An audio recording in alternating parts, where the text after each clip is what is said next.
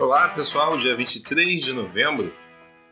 E como eu falei que faria, estou fazendo um outro podcast, um outro episódio que excepcionalmente não será reproduzido na segunda, será estreado na segunda-feira. Esse vem no meio da semana, quarta-feira, ok? E esse vem falando sobre falando sobre uma coisa que eu acho interessantíssima de se falar, uma coisa leve, que é os 500 anos da primeira volta ao mundo. Algo que já poderia ter sido um filme de grande repercussão. É, mas, lamentavelmente, quando o assunto são as grandes aventuras portuguesas ou espanholas, nós vemos pouca projeção, lamentavelmente. Se fosse algo inglês ou norte-americano ou canadense, fosse, né? mas predominantemente americano, inglesa, é, já teríamos filmes, já teríamos séries, já conheceríamos o personagem. Mas o, a primeira volta ao mundo, que foi em 1522, ou seja, meio milênio, né? Tem, entre outras coisas, a participação especial da Baía de Guanabara, isso mesmo. Essa volta ao mundo, ela veio na intenção de encontrar o que conhecemos hoje como o Estreito de Magalhães. E veio descendo a, a América, a América do Sul, costa do Brasil, entrando na Baía de, de Guanabara. Antes dela ser a Baía de Guanabara, muito interessante isso, acho bacana demais. E o Fernando de Magalhães era um português que não teve as suas pretensões realizadas, custeadas pelo rei de Portugal.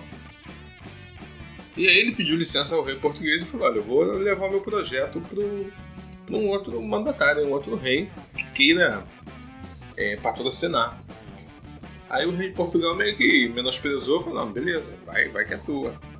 Tenta. Só que o rei de Portugal não sabia que o Fernando de Magalhães ele iria levar com ele cartas marítimas, né? É, o mapa do mundo traçado pelos portugueses, que estava na vanguarda da navegação naquele 1522. Antes disso, né? o, a rota que tinham para a Ásia, que passava pelo sul da África, ela era dos portugueses. Isso, isso é bacana demais, é muito interessante, porque os, os espanhóis queriam estabelecer uma rota pela América, pelo sul da América. E esse é o grande barato, é o grande lance. Aí teve um motim, os, os marinheiros espanhóis eles queriam é, que o comando fosse de um espanhol em um determinado momento. Muito interessante, muito interessante. Só que essas coisas, né, envolvendo esse homem importantíssimo, falante da língua portuguesa, que foi o Fernando de Magalhães, é, os espanhóis, que são o nosso é um povo irmão, né, ali da Península Ibérica, nós mesmos é, conseguimos com grande facilidade entender grande parte das coisas faladas pelos nossos vizinhos latino-americanos, especificamente aqui na América do Sul, América Central, poucos são os países, né? acho que Guiana Holandesa, Guiana Francesa e Guiana Inglesa Antiga, que não falam espanhol. Então, nós, formos viajar aqui para a América do Sul, nós vamos entender, numa boa medida, o que é falado. Mas, essa mesmo tendo essa grandiosidade é, na participação direta nos desdobramentos do que é o mundo, do que é o nosso mundo hoje, os espanhóis e portugueses, eles não têm a projeção que têm os ingleses. E mesmo os americanos. Né? Nós sabemos que. É, nós sabemos que o mundo é como é hoje em função, em, em, grande parte, do que começou Portugal. Portugal o país que tem a fronteira mais antiga na Europa, né? desde 1100 alguma coisa. Então Portugal é muito importante na história moderna, na história contemporânea. A Espanha também é muito importante. Só que nós não damos a projeção que deveríamos dar a isso. Mas é mal barato estar sabendo que em 1522 para 2022, ou seja, 500 anos passados, espanhóis capitaneados por um português conseguiram dar a volta ao mundo tendo como a América do Sul, o, o que é chamado hoje de de Magalhães, o caminho para chegar no outro lado do mundo e conseguir ter contato com os comerciantes de especiarias né, que eram tão interessantes para o consumo dos europeus. É, comércio esse que até então era dominado pelos portugueses, porque faziam a rota pelo sul da África. Mas estou falando isso porque esse assunto ele é, é totalmente leve, totalmente à margem da política e é uma parada bacana, até porque tem uma coisa muito interessante que é, nós não, não levamos em conta nessa coisa do, das grandes navegações e essa que foi a primeira volta ao mundo que essa primeira volta ao mundo talvez nem tenha sido a primeira volta ao mundo. Há rumores de que os chineses conseguiram 200 anos antes fazer isso, mas não foi devidamente registrado. Nós sim temos isso tudo devidamente registrado através do italiano, que foi o escriba deles lá, para se dizer, foi o, o cronista, né? Antônio Pigafetta. Acho que a pronúncia é essa.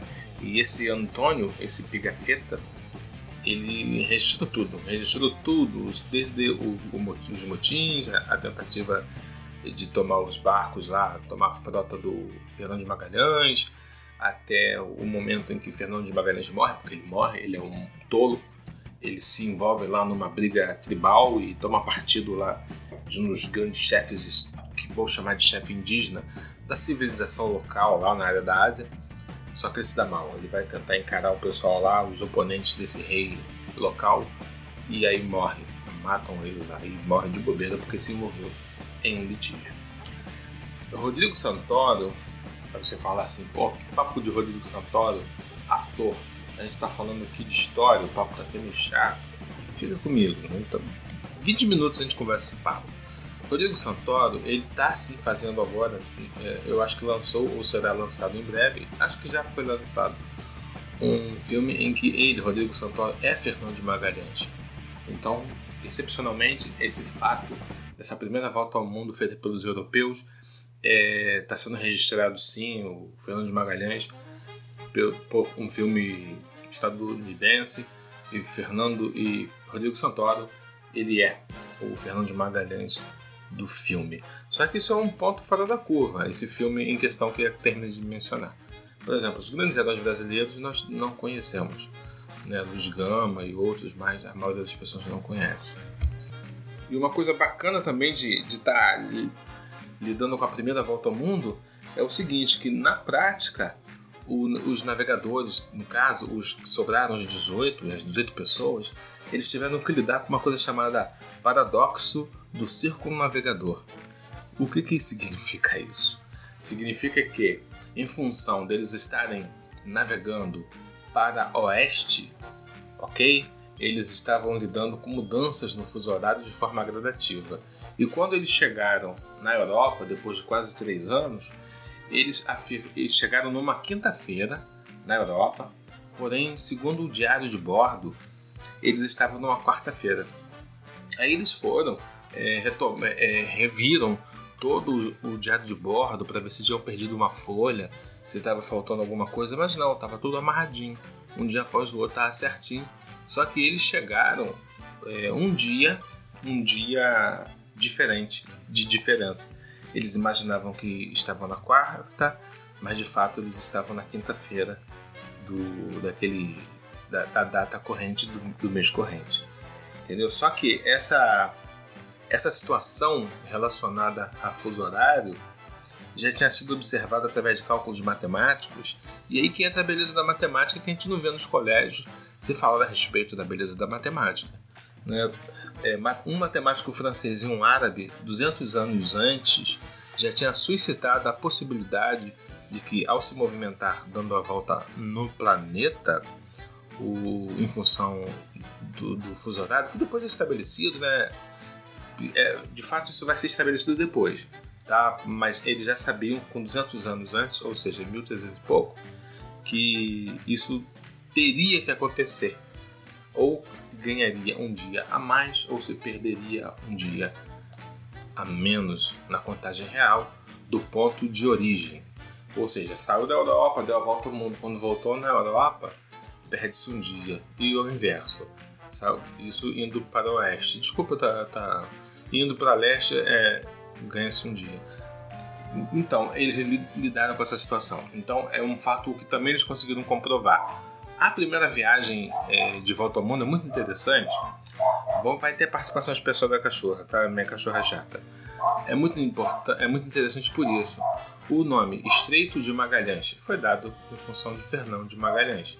Né? O Oceano Pacífico foi dado o nome de Pacífico em função de quando eles chegam no Oceano Pacífico, é, eles veem o Oceano Pacífico como muito, como se fosse uma lagoa, muito sereno, muito tranquilo, e aí é dado o nome. Quando eles estão com índios, né, na região da Argentina, que é chamada de Patagônia, e eram índios mais altos do que, do que eles, os navegadores europeus, eles chamam eles justamente de, disso, né, de índios com pés grandes ou patagões. Então, assim, a primeira volta ao mundo é muito interessante por essas coisas, esses detalhes.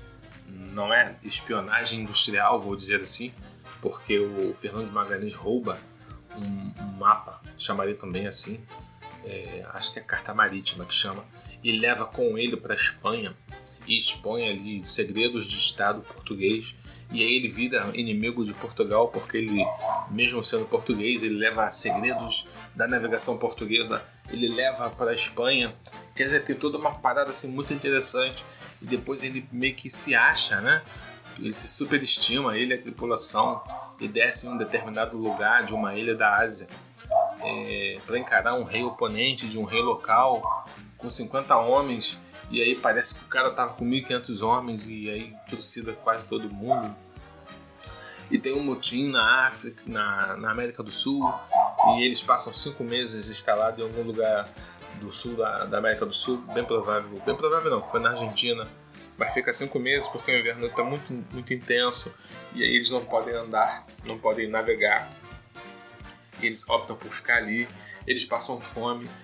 E voltando para uma matemática muito simples, eles eram 250 pessoas quando saem da Europa, saem de, da Espanha, e quando retornam, retornam 18 pessoas e três presos, né, três nativos de algum lugar do mundo que eles levam presos com eles.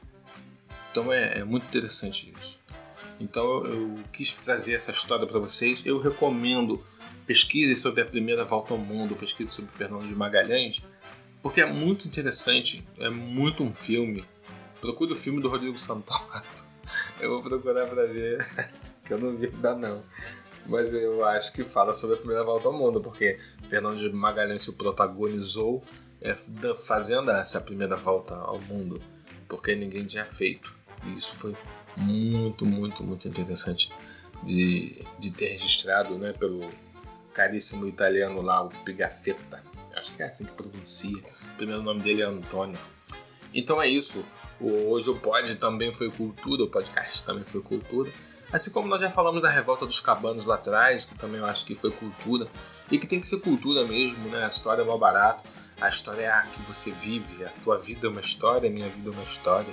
O que é observado pelas velhinhas fofoqueiras também, fofoqueiras, também são histórias. E o grande, a grande lubrificação das engrenagens da existência humana são as histórias.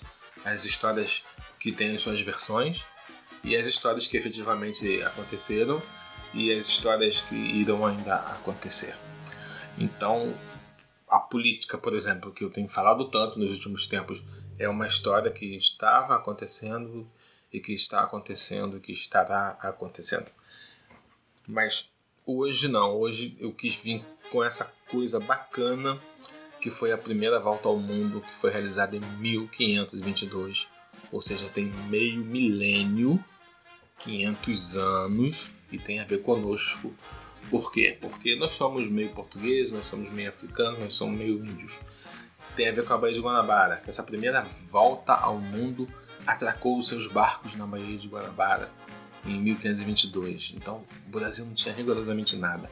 Os primeiros que eles chamam de degradados, né, a nossa história traz, que foram bandidos de Portugal e tudo mais, que os portugueses trouxeram, foi a partir de 1530 e pouco.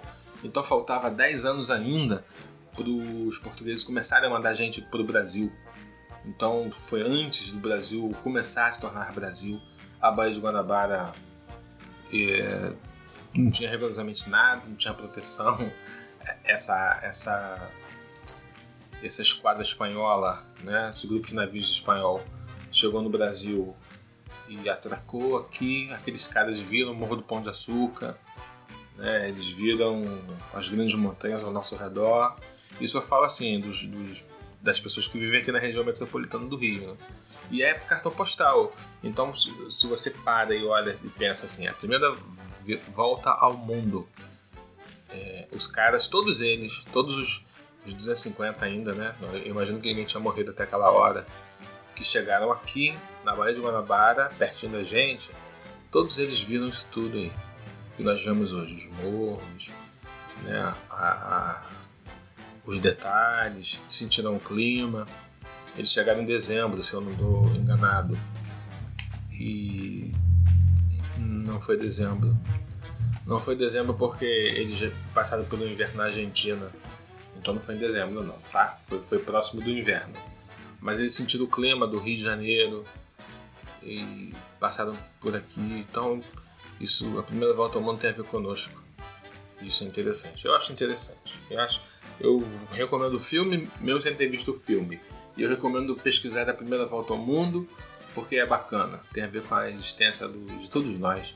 E tem a ver com essa coisa de guerra, né? Ele, ele todo se envolveu num, num litígio lá regional. Você vê como o exercício da imbecilidade é desde sempre. Não é verdade? Ele foi tão impetuoso, tão destemido em levar, em ser espião contra seu próprio país em prol de um sonho que era encontrar o, o Estreito da América do Sul, que hoje leva o seu nome, né? E na hora de estar com as civilizações, com as culturas, que num primeiro momento pôde ser classificada como menos desenvolvidas, ele quis usar de força, quis usar de poder, de vaidade. Então é por aí. Tem muita, muitos valores inseridos, muitas coisas inseridas, eu acho mais barato. Eu espero que vocês achem também mais barato. E, mas esse pod de, de quarta, podcast de quarta-feira, esse episódio excepcional, é porque na segunda-feira, participação especial de novo da minha cachorra chata, é porque na segunda-feira o pod foi corridinho, eu falei de Copa do Mundo, que é um assunto que não tem nem a ver comigo, que eu nem gosto de futebol. Não tem a versão futebol, inclusive eu sou Flamengo, tá bom? E, mas, hum, sei lá, eu falei só de algumas peculiaridades assim do Qatar que eu lembrei rapidinho assim de cabeça. Então foi um prazer para mim estar com vocês, um prazer quase que sexual estar com vocês. Mas tudo que é bom dura pouco e eu tenho por hábito deixar o tempo orbitar ao redor de 20 minutos nosso bate-papo, nossa conversa, para que não me estenda muito a respeito das coisas faladas ou das coisas ouvidas. Tá bom? Fiquem todos na santa paz de Deus. Conosco ninguém podosco. Na segunda-feira, se Deus quiser, estaremos juntos sim, com um podcast e falando sei lá de que, mas vou tentar falar de coisas que não tem nada a ver com as coisas ruins que acontecem ao nosso redor, para tentar trazer alguns momentos de refrigério para os nossos raciocínios, tá bom? Um beijo para todo mundo, fica todo mundo na santa paz de Deus. Se fizermos direitinho a respeito das coisas ao nosso redor, conosco ninguém podosco, porque estamos na área, se nos derrubarem é pênalti e, afinal, somos nós.